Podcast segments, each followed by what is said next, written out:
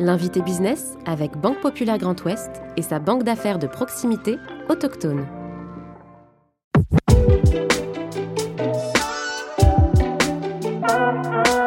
En 2019, la famille Batardière lui confie la direction opérationnelle de l'entreprise basée au Pont de C. Depuis plus de 40 ans, ces 1200 collaborateurs sont experts de la maison et de la terre à travers un réseau national de 80 points de vente. Jean-Marc Huppé, directeur général d'Espace Emeraude, est aujourd'hui l'invité business. Je suis Clément Lessort et vous écoutez le podcast de l'invité business. Bonjour Jean-Marc Huppé. Bonjour Clément. Merci d'avoir accepté notre invitation dans le fauteuil de, l'invité business. Vous arrivez, Jean-Marc Huppé, en 2019 à la direction euh, générale euh, du groupe et de l'espace Emeraude. Euh, racontez-nous comment a lieu la, rencontre avec ce, groupe qui est familial avec la famille Batardière. Dans quel contexte ça se fait tout ça? Christophe et Richard, qui sont les présidents, les coprésidents de Espace Emeraude, sont à la recherche de quelqu'un qui a de l'expérience euh, dans la distribution en particulier, euh, et qui en même temps a une, certaine polyvalence, on va dire une ouverture à des choses différentes de ce qu'on trouve classiquement dans la distribution. Et pour ma part, j'avais euh, une vingtaine d'années derrière moi de ADO. Donc ADO, c'est le groupe euh, qui a entre autres euh, Leroy Merlin. Et j'avais opéré en France et à l'étranger. Et j'avais été, parmi mes responsabilités, j'avais eu la présidence de toutes les entreprises de proximité d'ADO, c'est-à-dire par exemple Weldom en France. Donc entreprise de proximité avec un réseau de franchisés. Donc j'avais cette, comment dirais-je, flexibilité ou cette ouverture à des choses différentes. Et j'ai été très intéressé, euh, très attiré, très touché par la démarche de Christophe et Richard qui, euh, euh, jeunes entrepreneurs en pleine possession de leurs moyens, intelligents, puissants, prennent le risque et l'humilité de remettre leur entreprise entre les mains de quelqu'un que finalement ils connaissaient ni d'Ève ni d'Adam ça m'a beaucoup, euh, ça m'a beaucoup touché. Et puis le projet euh, était euh, magnifique parce que je pense qu'Espace Émeraude est une très belle boîte avec un potentiel énorme et sur un segment particulier qui est celui de l'entretien de la maison et de la terre en milieu rural. On va revenir justement sur ce cœur d'activité-là, mais pour le contexte effectivement de votre arrivée, ça veut dire que eux ne se sentaient pas légitimes de poursuivre cette aventure, en tout cas au poste de direction? En tout cas, ils ne se sentaient pas capables, je crois, d'accélérer et de donner une nouvelle vitesse euh, au groupe. Et ils ont été chercher quelqu'un d'autre, voilà, tout simplement.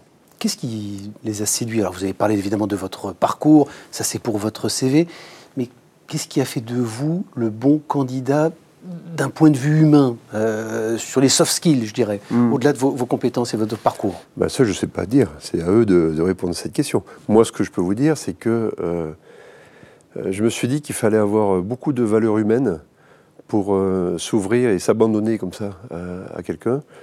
Et donc voilà, c'est ce qui, c'est une rencontre vraiment d'hommes. On ne sait plus euh, mutuellement.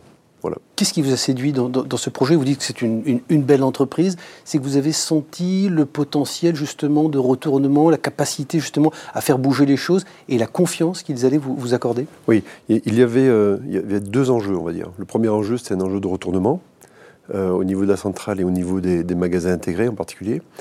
Et euh, il y avait un deuxième enjeu, c'était celui de, développement et d'accélération. Donc, euh, euh, j'avais pas d'expérience de retournement à proprement parler. Par contre, j'avais beaucoup à apporter de mon expérience personnelle. Et en particulier, j'ai toujours pensé que c'était le levier humain qui faisait la différence. Et je me suis dit, pourquoi est-ce que dans le retournement, ce ne serait pas pareil Ce serait pas le levier humain qui ferait faire la différence? Et donc, je suis parti avec cette confiance en me disant, ben, je vais écouter, je vais m'entourer, et puis, euh, ça va marcher. Voilà. Et c'est un pari qu'on est en train de, réussir. Et le deuxième enjeu de développement, ça c'est plus euh, dans mes cordes historiques, mm. euh, aller à la conquête, aller séduire, aller attirer. Mais quand on a les bonnes cartes, quand on a les bons arguments, la séduction fonctionne très naturellement. Il n'y a pas d'histoire à raconter. On arrive avec des faits, avec du potentiel, un petit peu de rêve quand même, hein, parce qu'il faut donner de l'énergie, et puis ça marche. Jean-Marc Huppé, quelles ont été justement peut-être les, conditions, les sine qua non, s'il y en avait, pour occuper ce poste et pour accepter leur offre et, le fait que vous intégriez ce, groupe familial? Euh, Moi, ce que j'avais demandé à Christophe et Richard, c'est vraiment d'avoir euh, les mains libres euh, pour pouvoir écrire une nouvelle histoire. J'aurais dit, il y a, l'histoire où c'était vraiment le, fondateur Claude et ensuite Christophe et Richard qui dirigeaient l'entreprise. Et si on voulait écrire une nouvelle histoire avec de nouvelles trajectoires, il fallait vraiment faire les choses très différemment. Et pour les faire vraiment très différemment, il fallait que j'ai tous les pouvoirs, entre guillemets. Alors c'est sous contrôle, il y a une gouvernance évidemment, mais tous les pouvoirs pour pouvoir faire les choses à ma façon. Et là encore, euh, ils ont accepté. Euh, et ça, ça m'a fait euh, très plaisir. Et ça m'a donné très envie aussi d'y aller parce qu'ils ont accepté cette, cette condition que, que, je donnais. Et après, je pense que les, les, conditions, il n'y en a pas beaucoup d'autres. Je, venais de la, la, proximité aussi d'ADO, donc Weldom, avec la franchise, mmh. donc des chefs d'entreprise. Moi, j'adore ça, la proximité avec le terrain. Euh, des, interlocuteurs qui sont des, entrepreneurs, des gens très responsables, qui ont, mis, euh, qui ont engagé toute leur vie, tout leur argent, souvent leur famille, les conjoints, les enfants. Moi, je trouve ça très euh, respectable et impressionnant. Donc, je pense qu'il faut aimer ça aussi. Et c'est ce qui vous a fait justement vous intéresser à la distribution, parce que quand on regarde votre parcours extrêmement dense, ingénieur de formation, vous avez travaillé successivement dans les travaux publics, l'informatique, l'organisation, la finance mais vous revenez et vous restez 20 ans, plus de 20 ans, aujourd'hui plus de 20 ans, dans la, dans la distribution. C'est vraiment la passion, le, coup de foudre pour ce secteur d'activité. Hein. Euh, le coup de foudre pour les hommes. Je, vais m'expliquer. Le commerce, c'est d'abord une histoire de, de personnes, d'êtres humains, de gens qui se rencontrent. Euh, pour être un bon commerçant, il faut aimer les gens. Euh, je n'ai pas fait une école de commerce, je l'avais dit, j'ai fait une école d'ingénieur. Donc moi, le, commerce, a priori, les grandes surfaces, euh, je regardais ça de loin en me disant, c'est quoi cette chose curieuse? Et j'ai eu la chance de rencontrer des gens qui m'ont expliqué qu'est-ce que c'était et qui m'ont fait toucher du doigt qu'un commerçant, d'abord, son travail, c'était son métier, c'était une, histoire de relation. Et euh, cette histoire de relation se construit elle-même avec d'autres personnes. Et j'ai eu la chance, dans le monde de Laurent Merlin, dans le monde des muliers, de voir à quel point c'était vrai et c'était incarné j'y ai cru. Je suis entré euh, voilà, presque dans un mode euh, je vais tester, je vais voir ce que ça donne, et puis ça ne me plaît pas, je partirai. Bon, et puis euh, ben voilà, 25 ans après, je suis toujours là.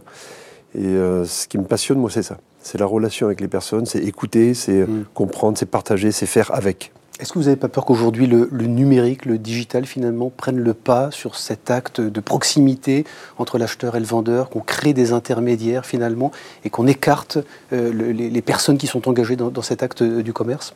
Il faut redonner du sens. Je trouve que euh, le, numérique, le digital, c'est vraiment euh, une chance pour le commerce. Je m'explique. Ça nous challenge sur les basiques. Les basiques, c'est quoi? C'est offrir un maximum de choix avec un juste prix et euh, dans un délai raccourci. Ce que fait le commerce. Hein. Le commerce, à la base, c'est ça. Les, euh, commerçants digitaux, parlons d'Amazon pour prendre cet exemple-là, ils le font super bien. Vous avez un choix illimité, quasiment, avec des prix, euh, bon, somme toute normaux, et vous êtes livré en 24-48 heures. Ben, faisons la même chose, mais en mieux, avec une relation humaine. Donc, qu'est-ce qui nous empêche de faire la même chose qu'eux? Donc, gamme, d'accepter à une gamme illimitée. Techniquement, c'est possible avec des prix concurrentiels et une logistique adaptée. Et nous, ce qu'on rajoute, c'est le conseil. justement, c'est ce que les gens viennent chercher. Exactement. Donc finalement, pour moi, le digital, c'est une opportunité. Ça nous challenge sur la qualité des basiques, et en même temps, eh ben, on est quand même meilleur que le digital. Mais ça veut dire qu'on peut acheter aujourd'hui des produits Espace Emeraude en ligne sans se déplacer dans les points de vente? Alors, nous, on a fait le choix, alors oui, euh, mais on a fait le choix quand même d'orienter nos clients vers les magasins. Pourquoi? Parce qu'on vend des produits qui sont assez techniques, premièrement. Donc, ils nécessitent un conseil et une écoute pour s'assurer qu'on répond bien aux besoins. Deuxièmement, on vend pas mal de produits qui sont dangereux, ou l'usage peut être dangereux. Et donc, il faut bien expliquer aux gens comment les utiliser. Et puis enfin, on vend des produits qui nécessitent souvent de l'entretien, ou en tout cas qui peuvent être remis en état. Donc, c'est nécessaire d'expliquer tout ça. Si les clients ne veulent pas toutes ces explications, ils peuvent aussi acheter nos produits, il n'y a pas de problème mais on, encourage vraiment, une fois encore, à, revenir vers le point de vente, à dialoguer, écouter et, à expliquer bien aux clients comment bien utiliser ces produits pour qu'ils puissent durer le plus longtemps. La stratégie, c'est quoi? C'est d'être sur des zones plutôt rurales, avec un public qui n'est pas forcément habitué à la pratique euh, numérique, donc qui a besoin justement d'être accompagné, d'avoir du, conseil en magasin? Alors d'abord, il faut faire tomber un mythe, les ruraux sont extrêmement numériques. Il faut, bien le savoir ça. Hein. Donc ils sont, euh, parce que justement ils sont loin des grandes villes, ils sont très très numériques. Donc, nous, nos stratégies, c'est la ruralité. Pourquoi? Parce qu'il y a une, exigence de qualité de produit, euh, une exigence de proximité sur le service. Donc dans tous les espaces émeraudes, il y a des ateliers. Donc on est capable de euh, fournir et aussi de réparer, d'entretenir. Donc on joue vraiment cette carte de proximité en ruralité. Mais le numérique, maintenant, c'est complètement incontournable. Et puis je pourrais dire que les ruraux sont super numérisés. Proposez justement des produits, des services durables. Vous parlez des, ateliers. Là, vous êtes en train de changer de paradigme. Ça veut dire que vous vendez des produits qui vont pouvoir être réparés.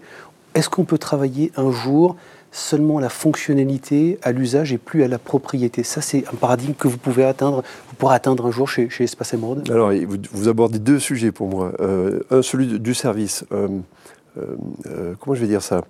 Un Espace Emerald, c'est forcément un atelier.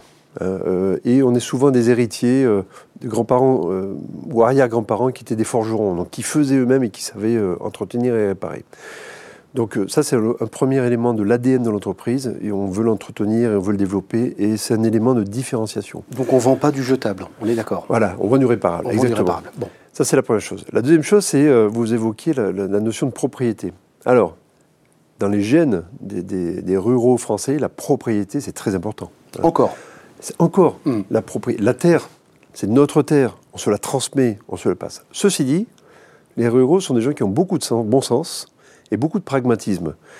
Et donc je pense qu'il s'ouvre de plus en plus à cette idée de, peut-être pas de copropriété, mais de partage, on va dire. Un est propriétaire, et ce sont les autres qui, euh, qui peuvent aussi utiliser. Euh, il y a aussi l'esprit de coopérative euh, dans, dans, nos, campagnes. Donc il y a aussi cette ouverture à, à, faire des choses ensemble et à partager. Je pense qu'on peut inventer des nouveaux services et, on y travaille autour de, cette disponibilité d'un produit de la meilleure qualité, avec de très bonnes performances et accessible à tous. 80 magasins. Euh, alors, pas en propre, hein, ce sont des affiliés, on l'a bien compris. Vous êtes la centrale, il y a des affiliés, 80 magasins, euh, quasiment sur le, Grand Ouest, essentiellement, ou sur la partie ouest de la France. C'est quoi la stratégie? C'est de conquérir le national et de se concentrer maintenant sur la, partie est. Quels sont les, objectifs là, à 10 ans Alors, donc, euh, notre objectif à 10 ans, c'est de passer de 80 à 300 magasins. alors, est-ce qu'on va directement aller comme ça dans, l'Est en partant de rien, loin de nos bases? Euh, Je pense que ce n'est pas la meilleure stratégie, en tout cas ce n'est pas celle qu'on a adoptée. On travaille plutôt par capillarité et par proximité. On élargit petit à petit le territoire. Pourquoi? Parce que très simplement, euh, nos candidats adhérents sont apportés par nos adhérents à nous. Et nos adhérents à nous, ben, ils, connaissent déjà en proximité. Ils disent, lui, il est vachement bien, il est professionnel, il a un atelier, il est intéressé. Hop, il est à 40 km. Et c'est comme ça que nous, on va s'élargir on n'exclut pas a priori euh, des candidats qui, viennent de l'Est, mais on se dit que c'est plus facile, comme ça, de les, séduire, de leur expliquer et de les accompagner euh, en allant de, façon progressive, donc de l'Ouest vers l'Est. Jean-Marc Huppé, peut-être pour terminer quelques secondes, la crise du Covid a été assez révélatrice justement dans le besoin eh bien, de se recentrer un petit peu sur son foyer. Vous dites souvent finalement que vous avez contribué peut-être au bien-être, la santé mentale des, Français au moment du, confinement. Ça, ça vous le confirmez aujourd'hui? Il y a vraiment une tendance à se recentrer sur son foyer, sur son quotidien? Oui, on a eu deux phénomènes. Les professionnels qui ont continué à travailler, donc les professionnels pardon, des espaces verts euh, paysagistes, collectivités, agriculteurs. C'était la saison, je vous rappelle. Donc, euh, il faisait, très, beau, plus. très bon. Donc ils ont travaillé euh, mm. comme d'habitude. Les particuliers se sont retrouvés enfermés chez eux. et ils ont été très nombreux à nous dire Mais merci, merci de continuer à travailler, à être ouvert, parce que vous contribuez à notre santé mentale. On peut bricoler à la maison, on peut améliorer notre lieu de vie, on peut travailler notre jardin, on peut revisiter notre jardin. Le jardin décoratif devient un petit peu le potager. Je ne sais pas si euh, les gens se ressentent sur leur habitat, parce que j'ai vu en 2022, au contraire, une envie de sortir. Euh, les gens sont plutôt allés au restaurant ou en vacances. Euh, ça n'empêche que je, pense que définitivement, c'est devenu très important d'avoir un usage différent de sa terre, donc dans ce jardin, aussi modeste soit-il. Et, je pense qu'on on va voir ce, mouvement aussi petit à petit avec l'inflation, le coût de la vie. Les gens vont regarder leur euh, patrimoine, on va dire, habitat, terre, autrement, pour en faire un meilleur usage. En tout cas, je suis, assez confiant. Les gens ont beaucoup de bon sens et euh, pour nous, c'est porteur d'avenir. Et ce qui donne du sens effectivement à votre quotidien. Merci beaucoup Jean-Marc Huppé d'avoir accepté notre invitation dans le fauteuil de, l'invité business. Et je rappelle évidemment que vous êtes le, le, directeur général des espaces émeraudes. Merci Jean-Marc. Merci Clément.